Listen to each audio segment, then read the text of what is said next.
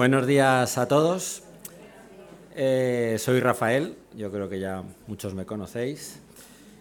Y hoy vamos a seguir hablando de vestirnos de, Jesucristo, que es la serie de predicaciones que estamos, que estamos llevando a cabo, que se basan en Romanos 13, versículo 14, que nos dice, vestíos del Señor Jesucristo y no proveáis para los deseos de la carne.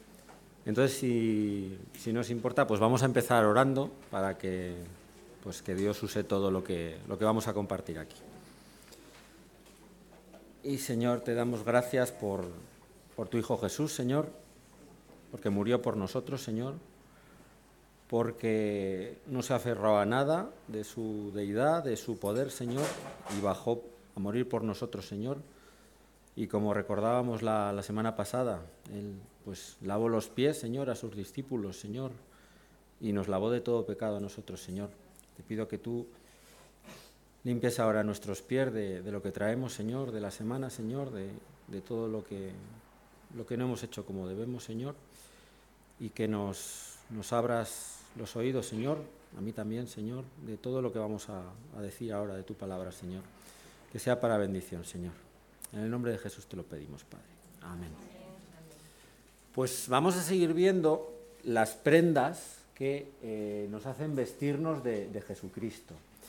Y si recordáis, la semana pasada, eh, la prenda, la, característica de Jesús que, Andrés nos comentó, ¿cuál era? ¿Qué hizo eh, Jesús la semana pasada? Con, lavó los pies a los discípulos servir. Eh, también pues, mm, vamos a ver pues, que Jesús era generoso, que Jesús era poderoso, pero hoy vamos a ver eh, que Jesús era eh, compasivo. Y nos vamos a ir a Lucas, al capítulo 7, versículos 11 al 17. Nos vamos a ir de excursión a un pueblecillo de, de Galilea que se llamaba Naín. Entonces, pues vamos a empezar. Dice, aconteció después que luego veremos ese después de, dónde sale, que él iba a la ciudad que se llama Naín, e iban con él muchos de sus discípulos y una gran multitud. Cuando llegó cerca de la puerta de la ciudad, he aquí que llevaban a enterrar a un difunto, hijo único de su madre, la cual era viuda. Y había con ella mucha gente de la ciudad. Y cuando el Señor la vio, se compadeció de ella, aquí está la compasión que vamos a ver hoy, y le dijo, no llores y acercándose tocó el féretro y los que lo llevaban se detuvieron. Y dijo, joven, a ti te digo, levántate. Entonces se incorporó el que había muerto y comenzó a hablar y lo dio a su madre. Y todos tuvieron miedo y glorificaban a Dios diciendo, un gran profeta se ha levantado entre nosotros y Dios ha visitado a su pueblo. Y se extendió la fama de él por toda Judea y por toda la región de alrededor. Es un pasaje muy potente el que estamos viendo hoy aquí. Es un pasaje que nos habla de un Jesús que ve una persona que está sufriendo muchísimo y se compadece de ella y hace una cosa extraordinaria. Entonces lo primero que vamos a ver es esta, prenda que hoy vamos a, ver, que vamos a hablar de ella, que es la compasión. Y lo primero, pues vamos a ver, como siempre hacemos, qué es eso de la compasión. También tiene mucho que ver con la misericordia, que ya la vimos hace algunas semanas. La misericordia era el corazón hacia los demás. Pues la compasión significa sufrir con, sufrir juntos.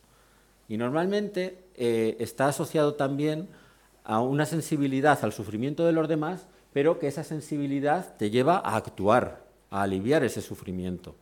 Entonces, si tú solo dices, eh, volvemos a lo, a lo de la otra vez, si tú Mm, dices, hoy pobre, y no haces nada, eso es lástima. La lástima está de que pobrecillo, está muriendo, mm, se está ahogando, ay, pobrecillo, fíjate, ahí se ahoga.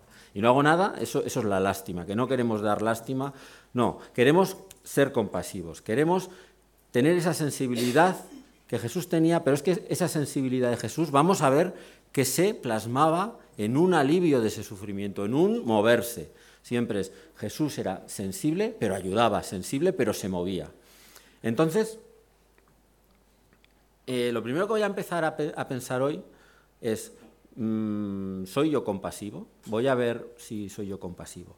Entonces, para, para sufrir con los demás, que es ser compasivo, pues tengo que conocer a los demás, tengo que intentar comprenderles, tener empatía, escucharles. Entonces yo me preguntaba, mm, ¿conozco a los que me rodean? ¿Les comprendo? ¿Les escucho? Entonces me gustaría que mirarais a, a uno de vuestros lados, a la derecha o a la izquierda, aunque sea imaginadamente, si no queréis moveros, miráis y veis a alguien, ¿no? le conoces, le escuchas, le comprendes. Pues a lo mejor a los de al lado sí, porque os habéis sentado pues, con vuestros amigos o con vuestro marido, mujer, que bueno, a veces no, pero eh, puede ser que sí. Si miramos adelante o hacia detrás, a lo mejor ya, ya conoces y comprendes menos a esta gente o no tienes empatía con ellos o no les has escuchado nunca. Y más aún, si miramos ahí fuera, pues a lo mejor puedo pensar, pues es que a mí esos me dan mucho igual. Entonces, nuestra, nuestra compasión, mi compasión, pues puede ser bastante limitada, ¿no? Y entonces, mm, ¿qué es lo que yo hago? Digo, bueno, igual no, realmente no se me pide ser compasivo a mí, igual, mm, pues, me puedo escapar, ¿no? Eh, hay que buscar algún versículo que me permita escapar de, la, de lo que me cuesta, ¿no? Y vamos por eso vamos a ver hoy cómo era Jesús compasivo? ¿Cómo ejercía esa compasión? ¿Y qué nos pide a nosotros sobre esa compasión?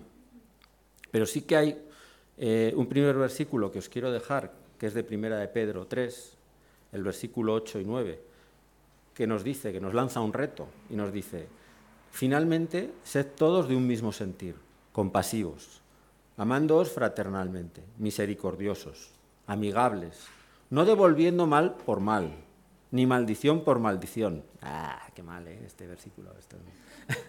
Sino por el contrario, bendiciendo, sabiendo que fuisteis llamados para que heredaseis bendición. Entonces, hemos sido llamados para bendecir.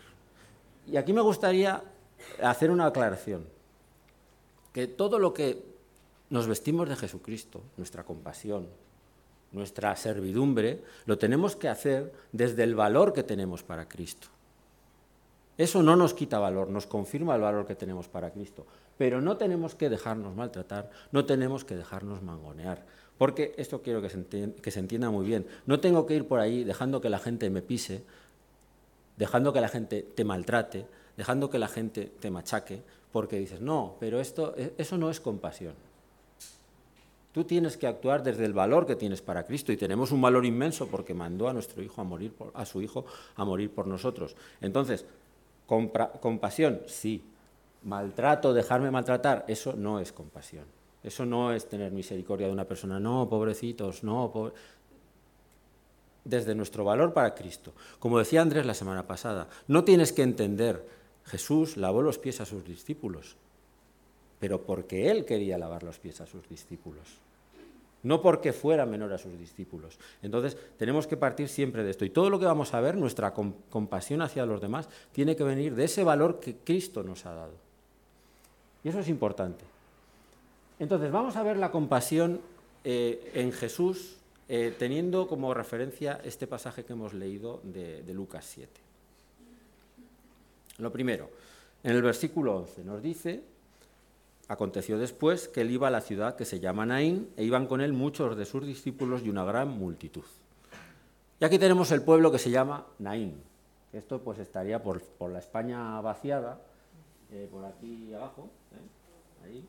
Es un pueblo pues pequeño. Entonces como que Jesús estaba pues en una ciudad mediana y dice, pues venga, nos vamos a ir aquí a Naín. Y ya me imagino a los discípulos diciendo, ya estamos, a ver a dónde vamos, yo qué sé. Porque los discípulos, los pobres, iban mucho también no, sabían mucho, no entendían mucho.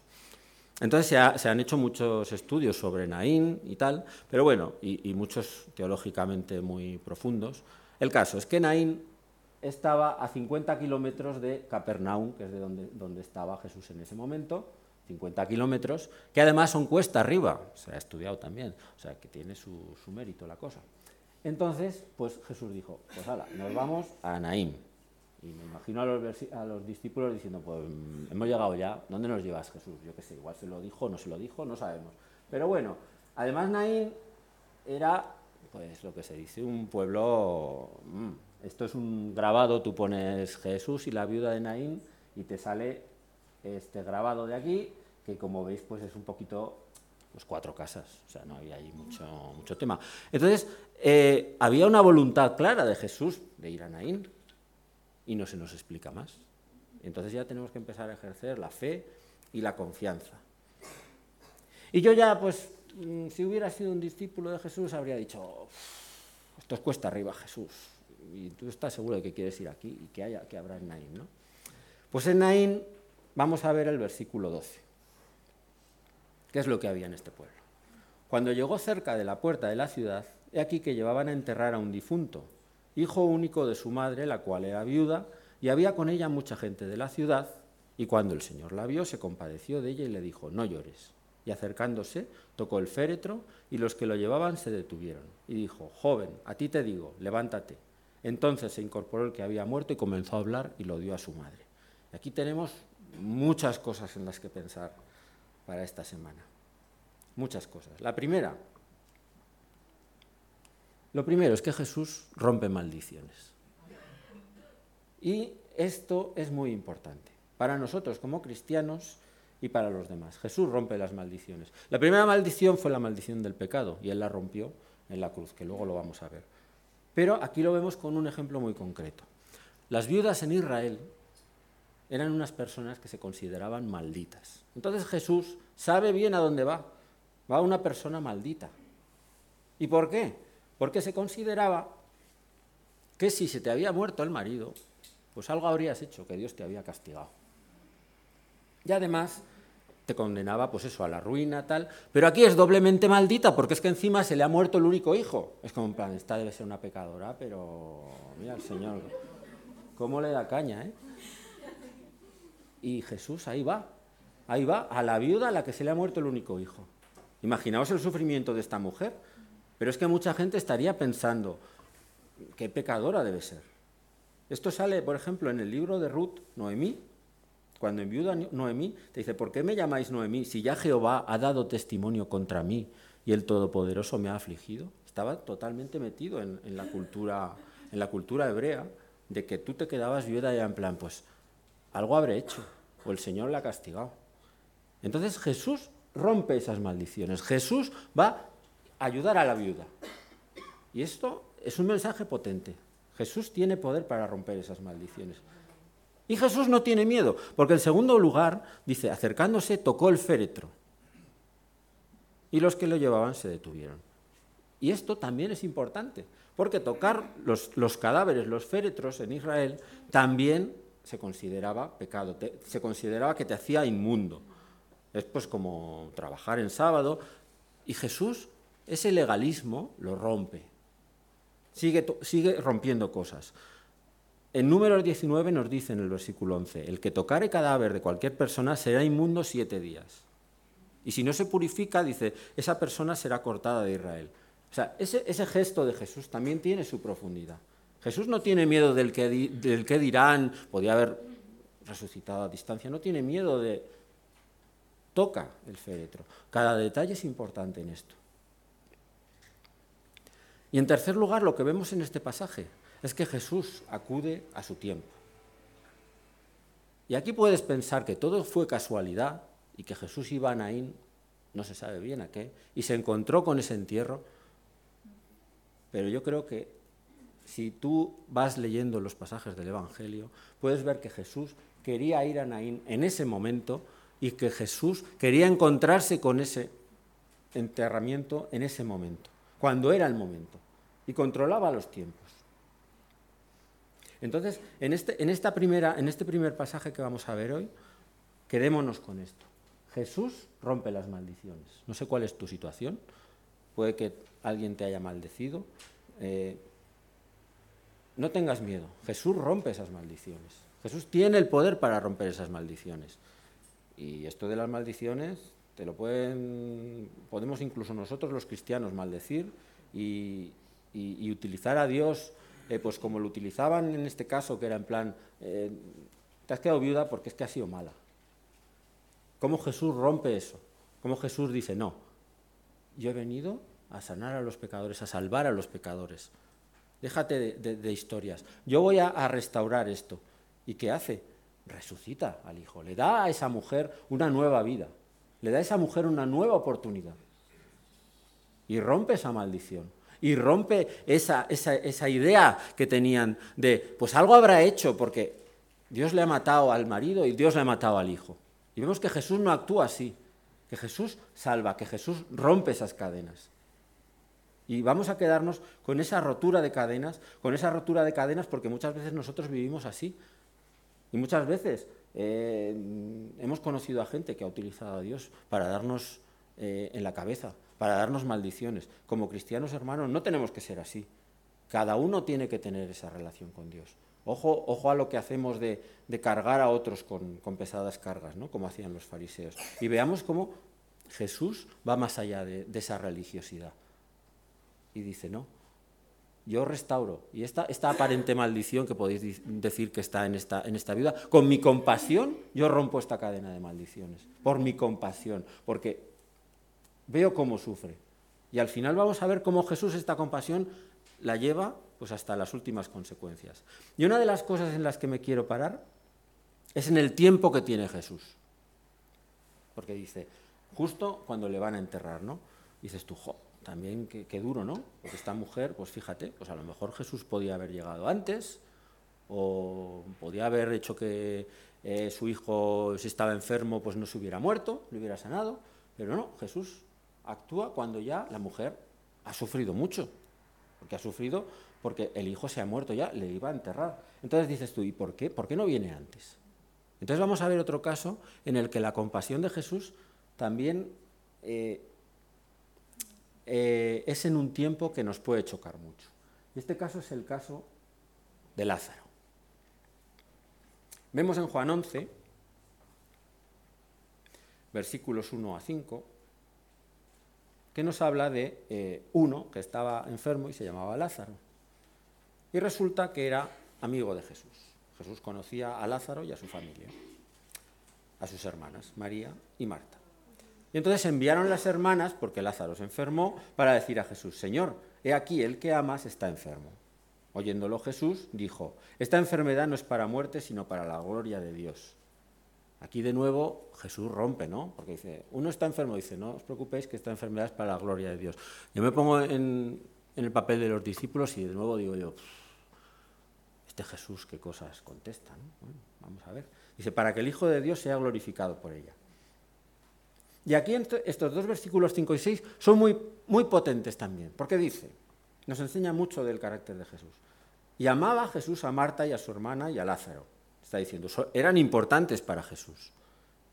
Y cuando yo pues, que estaba enfermo, se quedó dos días más en el lugar donde estaba. Es que es muy potente que te diga, y los amaba, ¿no? No era en plan, bueno, los conocía. Dice, cuando yo que estaba enfermo, no hizo nada. Se quedó ahí. Y me imagino a los discípulos. Esto es como cuando te llega en el móvil un WhatsApp de socorro y dices, ah, socorro. te mando un WhatsApp de socorro y dices, ah, sí. Y ya lo dejas. Y la gente estaba esperando, diciendo, pero ¿vas a hacer algo, Jesús? No sé, yo me imagino que los discípulos estarían diciendo, eh, Lázaro está enfermo, Lázaro se está muriendo, es su amigo. Y Jesús ha hecho cositas potentes. ¿Y por qué no va? Y Jesús se queda dos días. Y entonces, cuando va, versículo 17, vino pues Jesús, ya yo que hacía ya cuatro días que Lázaro estaba en el sepulcro. Y dices, ahora sí que Jesús se ha equivocado, ¿no? Jesús ha tardado de más, ha calculado más, porque es que se ha muerto. No es como la de la viuda que lo llevaban, pero bueno, dices, bueno, está ahí, que lleva cuatro días muerto. Y entonces en el versículo 21, y es un versículo también me gusta mucho, porque habla de la relación que podemos tener con Jesús. Marta dijo a Jesús, Señor, si hubieses estado aquí, mi hermano no habría muerto. Marta le, le explica, le expresa a Jesús cómo se siente. Jesús no quiere cristianos religiosos que hagan una cosa y piensen otra con hipocresía. Jesús lo, lo, acoge y le dice, si hubieses estado aquí mi hermano no habría muerto. Jesús no le dice, cállate, que no sabes nada. No. escucha. Pero Marta dice, mas también sé ahora que todo lo que pidas a Dios, Dios te lo dará. Me gusta mucho la actitud de Marta, porque Marta ha sufrido, Marta ha llorado, Marta seguro que ha preguntado, pero mm, Jesús, le hemos llamado, no contesta, no está, no, no viene. Entonces se lo dice, porque tiene una relación sana, una relación sincera, una relación real, no una relación religiosa. Mi hermano, si hubieras venido, no habría muerto. Pero sé, sé que lo que pidas a Dios, Él te lo dará. Y así me gustaría ser a mí. Eh, yo la primera parte la llevo mejor, Señor, sí, sí, sí, sí, sí, más también sé, pues me cuesta más. Me cuesta más porque hay que ejercer la, la fe. Y a lo mejor estás también, pues como estaban Marta y María en estos cuatro días de espera, que algo se te ha roto, o estás esperando solución. No sé cuáles son tus cuatro días de espera, pero sí te puedo decir que Jesús va a acudir. Jesús va a acudir a tus cuatro días de espera. Y a veces es duro porque esos cuatro días se hacen muy largos. Pero os animo y, me animo a a Dios, a ser sinceros ante Él, porque Él no quiere hijos mentirosos, hijos reprimidos. Volcad vuestro corazón sobre Él que Él lo aguanta, que Él lo soporta todo, que no, no necesita defensores. No, no, yo estoy dolido, Jesús. Yo estoy dolido, estoy esperando, Jesús. No pasa nada, para eso. Él soporta todo. Pero también sabemos que Jesús tiene su tiempo, que Jesús maneja el tiempo, que Jesús sabe cuándo acudir y Jesús va a solucionar eso que te aflige. ¿Cuándo? Pues no lo sé. Hay cosas que no sabemos. Y es algo que tenemos que trabajar. Y igual estamos en esos cuatro días. Tenemos que orar para que Dios nos dé fuerzas, para que Dios mantenga nuestra fe. Porque al final Jesús acude y nos promete que Jesús va a acudir y en el fin de los tiempos no habrá llanto ni dolor para nadie. Pero a lo mejor estamos ahí en esos cuatro días. Pues como la viuda de Naín, Jesús acude en su momento. Pues como Lázaro, Jesús acude en su momento. Y a mí me gustaría tener esa actitud de, sí tal, pero también sé que todo lo que le pidas al Padre, Él te lo dará. Y que cuando Jesús me, cuando Jesús acuda, esté preparado para decirle, pero sí, sé que lo que yo necesito de ti, el Padre tiene poder para dármelo. Entonces hemos visto, Jesús era compasivo, con la viuda de Naín fue compasivo, rompió maldiciones, rompió legalismos, se compadeció de esa viuda y le dio igual la religiosidad, lo que los otros pensaban de esa maldición. En el momento justo, cuando iban a enterrarle. Pero jugó más con el tiempo con Lázaro. Estaba cuatro días muerto. ¿Qué, pasaría cuando tú tienes un, problema así que esto está ya? ¿Cuántas veces nos hemos encontrado con un problema que hemos dicho, yo no puedo más? Ya no puedo más. Llevo cuatro años, cuarenta años con esto, no puedo más. Está, esto yede ya, como decían. Pues si es que yede, Jesús, no levantes la tapa porque es que está muerto podrido. Y Jesús llega y levanta al muerto podrido. Entonces, igual estás tú con tu muerto podrido y yo con mi muerto allí, en... pero que Jesús tiene ese poder. Y tenemos que orar por paciencia, por fe, por, soy el primero que me desgañito y digo, Señor, pero sí, sí, sí, sí, tú. Y que veamos la segunda, palabra, la segunda parte. Pero también sé que lo que le pidas al Padre, Él te lo dará. Entonces, vamos a ver también que Jesús tenía compasión de las multitudes. Jesús se preocupa por nosotros. Jesús se preocupaba por aquellos que le seguían. Nos dice Mateo 14, versículo 14 Saliendo Jesús vio gran multitud y tuvo compasión de ellos y sanó a los que de ellos estaban enfermos. Jesús tenía compasión y sanaba de las enfermedades. Jesús también daba sanidad espiritual. En Marcos 6, versículo 34, también dice, salió Jesús, vio una gran multitud y tuvo compasión de ellos, porque eran como ovejas que no tenían pastor, y comenzó a enseñarles muchas cosas. Jesús daba importancia a la sanidad física, pero Jesús también daba importancia a la sanidad espiritual.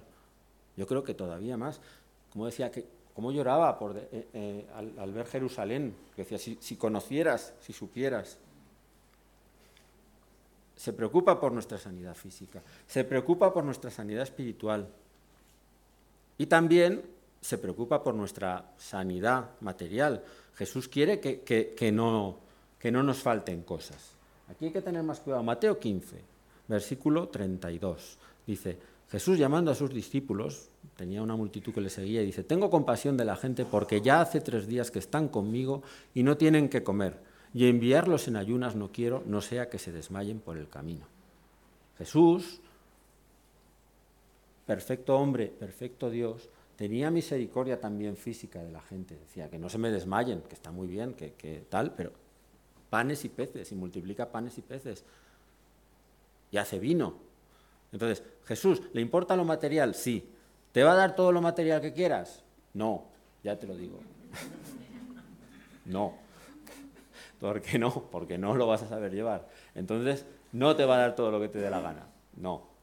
Pero sí que va a preocuparse de que no te falte de nada, de lo que necesitas. Jesús tuvo compasión de la viuda. Jesús tuvo compasión de Lázaro y de su familia. Jesús tuvo compasión de los que le seguían. Y Jesús ha tenido compasión con todos nosotros. La compasión perfecta de Jesús tuvo lugar en la cruz. Ese sufrir con tuvo lugar en la cruz como su máxima expresión, porque no hay nada comparable a la cruz. Allí se hizo uno con nosotros. Nos dice en Filipenses 2, versículos 7 al 9 se despojó a sí mismo, tomando forma de siervo, hecho semejante a los hombres, este sufrir con nosotros, sufrir siendo nosotros, siendo, haciéndose hombre, y estando en la condición de hombre, se humilló a sí mismo, haciéndose obediente hasta la muerte y muerte de cruz, por lo cual Dios también le exaltó hasta lo sumo y le dio un nombre que es sobre todo nombre. La máxima compasión, la máxima compasión, el máximo sufrir con nosotros, lo hizo Jesús en la cruz. Es una compasión perfecta y eterna. Y esta compasión, para que veamos cómo, Jesús sabe lo que necesitamos, también se la ofreció al ladrón que le dijo mm, al otro, cállate, que este, este es un justo, pero nosotros hemos pecado. ¿Qué le dijo Jesús? Que estarás conmigo en el paraíso. Le ofrece la compasión perfecta, que vas a venir conmigo al paraíso. A lo mejor nosotros podríamos haber dicho, bueno, pues Jesús podría haber dicho, venga, suéltate, te bajas y te sigues tu vida. Pero Jesús le da la vida eterna al ladrón. Y, a veces he pensado, anda, a lo mejor alguien diría, eh, está escuchando y dice, ah, sí, le dice conmigo al paraíso, pero no le suelta, ¿sabes? Pero es que le ofrece la compasión eterna, la vida eterna. Entonces, esta es la última idea de compasión. La compasión máxima que ha tenido Jesús con nosotros es morir por nosotros, porque es una compasión para siempre, eterna. Lázaro murió otra vez, pero nosotros ya no vamos a morir. Vamos a morir a este cuerpo, pero Jesús nos ha dado la vida eterna. Esa compasión es la compasión perfecta, la compasión de la cruz. Entonces, hemos visto que Jesús tiene compasión con todo el mundo que se encuentra. ¿Y qué consecuencias tiene esa compasión en las vidas? Pues vamos a volver a Naín. ¿Qué pasó en Naín cuando esta gente vio que el, hijo resucitaba? Todos tuvieron miedo, porque por muy cristiano que seas, tú ves que resucitan a alguien, un poquito de miedo te entra. Y glorificaban a Dios, diciendo, un gran profeta se ha levantado entre nosotros, y Dios ha visitado a su pueblo y se extendió la fama de él por toda Judea y por toda la región de alrededor. Esta aclamación de Dios ha visitado su pueblo aparece en numerosas ocasiones en, la, Biblia. Por ejemplo, eh, José, cuando va a morirse, les dice a sus hermanos, José eh, el de Génesis, eh, ciertamente Dios os visitará y haréis llevar de aquí mis huesos, porque José se murió en Egipto y quería que sus huesos fueran llevados a, Israel, a la tierra prometida. Entonces, siempre hay, referencias como que Dios visita, pero era una visita puntual, una visita que llegaba y se iba. Pero aquí vemos que eh, las vidas en Naín son afectadas. La gente proclama esa compasión de, Jesús. Y le dice, Dios ha visitado a su pueblo. Y, y cuentan esto que han visto. Y pensaba yo, yo que he visto esta compasión de Jesús, ¿proclamo yo algo de esto? Hemos visto que, realmente cuando Jesús actúa, cuando Jesús se mueve, la gente es afectada, la gente cambia su vida. Y a veces yo no. Entonces, aquí está el reto que se me plantea. ¿Cómo puedo yo conseguir esta compasión que Jesús me pide que tenga? ¿Cómo puedo conseguir yo ser como Jesús, que es de lo que estamos hablando, vestirme de Jesús. ¿Cómo puedo ser yo con la chaqueta de la compasión? El sufrir con los demás. Pues a mí no me sale. A mí no me sale. Porque es nuestro viejo hombre, porque es nuestro pecado. Lo que ha dicho Miguel al principio. Pues es que lo bueno lo fastidiamos. Fijaos en los niños en los colegios, fijaos en el trabajo. Es muy difícil ser compasivo con la naturaleza humana que tenemos. Entonces lo primero es que no jugamos con nuestra naturaleza humana, porque nos, es fácil ser compasivos, como dice la Biblia, con los que nos aman. Jesús decía, si amáis a los que os aman, ¿qué mérito tenéis? Pues también lo hacen los incrédulos. Y si prestáis a los que os prestan, pues ¿qué mérito tenéis? Nos está pidiendo el ir más allá. Y el ir más allá es el que me cuesta. Porque me está pidiendo que ame al que no me ama, que preste al que no me presta. Entonces, lo primero que me ayuda a mí es acordarme de dónde me sacó. Porque a veces puedo caer en el orgullo de decir, yo soy salvo, y ese no. Porque ¿quién me salvó a mí? Jesús. ¿Y por qué me salvó? Pues porque a Él le dio la gana. No por ser mejor que nadie, y esto nos lo dice Pablo en el versículo este que me gusta mucho a mí, primera de Timoteo 1:15. Palabra fiel y digna de ser recibida por todos, que Cristo Jesús vino al mundo para salvar a los pecadores de los cuales yo soy el primero. Y esto lo dice Pablo. Pablo, que se recuerda a sí mismo, no tengo orgullo de ser un discípulo más, porque yo soy el primero de los pecadores. Y siempre Pablo recordaba y decía, yo era ladrón y asesino y yo perseguía a la iglesia. Y se lo dice a las iglesias, no se avergüenza de eso porque dice, de aquí me sacó Jesús. Entonces, para poder yo ser compasivo, tengo que acordarme de esto, de que yo era aquella persona a la que a lo mejor yo ahora no voy a tener compasión. Que no soy yo mejor que ellos. Y puedo decir, qué malos son, y es verdad, pero yo también así y también estoy luchando con eso. Entonces tengo que verlo así, decir, bueno, no conocen al Señor. Es fácil. Vamos a ser luz, ¿quieres, quieres ser luz? Quiero ser luz. Es fácil, ser compasivo. No tirar la piedra cuando el otro tira la piedra. Ayudar a ese niño al que están jorobando en el colegio cuando los otros le están jorobando. Y esto es duro, porque vamos a estar solos normalmente. Normalmente la situación en la vida, cuando mm, a un niño le hacen acoso escolar, pues normalmente le hace acoso escolar toda la clase, no uno ni dos. Eso es como un virus que se va extendiendo y toda la clase contra ese niño. Entonces, ¿cómo puede haber un cristiano ser luz allí? ¿Cómo puede ser sal? Siendo lo que los otros no son. Viviendo a contracorriente. Y eso va a ser difícil. Eso va a ser difícil porque vas a estar solo, seguramente. Vas a estar solo en tu colegio, vas a estar solo en tu universidad, vas a estar solo en tu empresa, vas a estar solo en tu ministerio. Si tienes suerte, a lo mejor hay algún otro cristiano por ahí, pero normalmente vas a estar solo. Entonces, ¿a qué nos tenemos que aferrar? Pues que no, mi poder no viene de, mi, fuerza humana, sino de Dios. Entonces, no estoy solo, tengo al Espíritu Santo. La vida del cristiano fuera de la iglesia tiende a ser difícil, porque no estamos en entornos cristianos. Entonces, tengo que recordarme a mí mismo que Jesús, que Dios me visitó un día, pero ya no es como en el Antiguo Testamento. Jesús, con su muerte, hizo que viniera el Espíritu Santo. Y el Espíritu Santo es un visitante que te llama a la puerta y se trae todas las maletas. Y es una visita que no se va nunca. Entonces, tengo que pensar esto, que Jesús dijo a sus discípulos, cuando iba a irse, tengo muchas cosas que deciros, pero ahora no las podéis sobrellevar.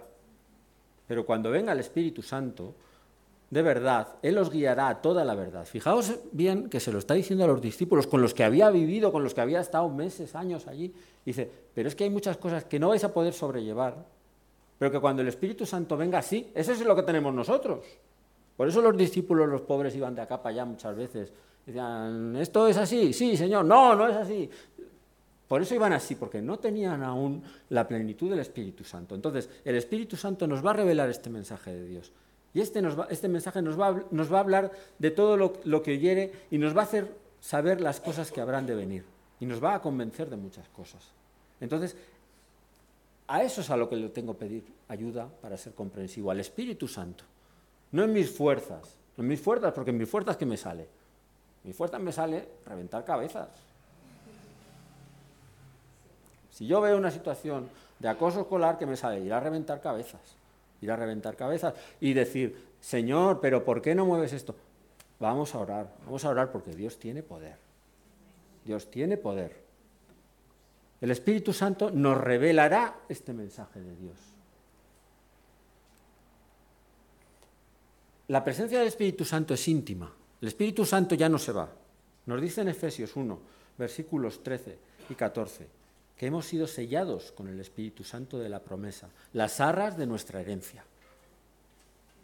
Es como un sello que tú te lo pones y ya eso no se va.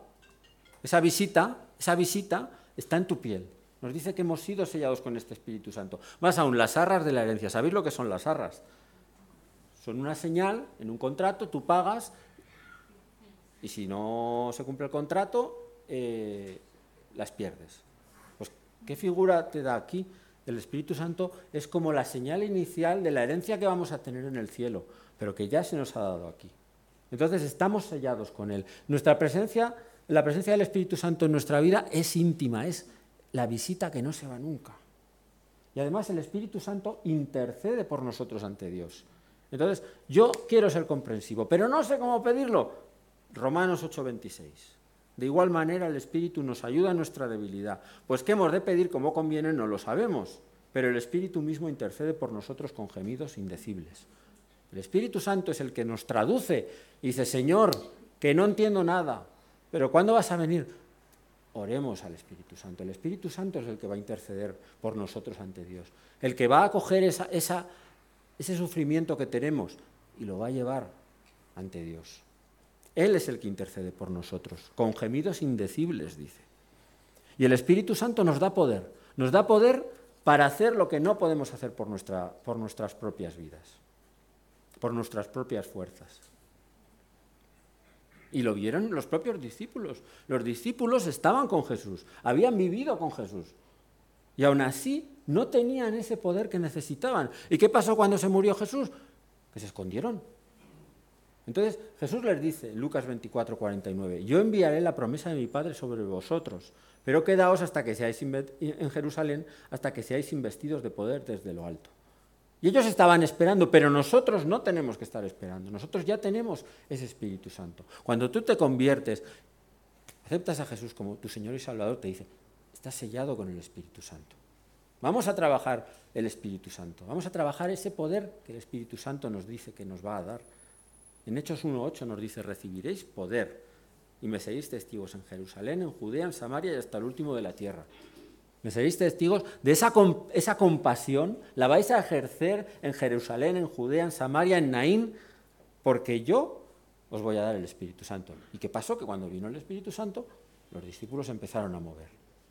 Para vivir esa compasión necesito el Espíritu Santo. Este año vamos a hablar bastante del Espíritu Santo.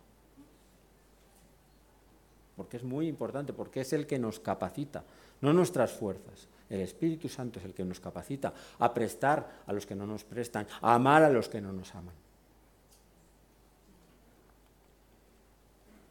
Vamos a acabar recordando esto. que como decían en Naín, un gran profeta ha venido y Dios nos ha visitado. Que nosotros podamos decir, Dios nos ha visitado, pero se ha quedado a vivir con nosotros. Dios nos ha visitado, pero nos ha sellado. Y esa visita ya no se va. Y vamos a acabar con este versículo de Hebreos 4, que nos dice, el versículo 15, que no tenemos, porque no tenemos un sumo sacerdote que no pueda compadecerse de nuestras debilidades, sino uno que fue tentado en todo según nuestra semejanza, pero sin pecado, que sufrió con nosotros porque se hizo hombre como nosotros. Acerquémonos, pues, confiadamente al trono de la gracia para alcanzar misericordia y hallar gracia para el oportuno.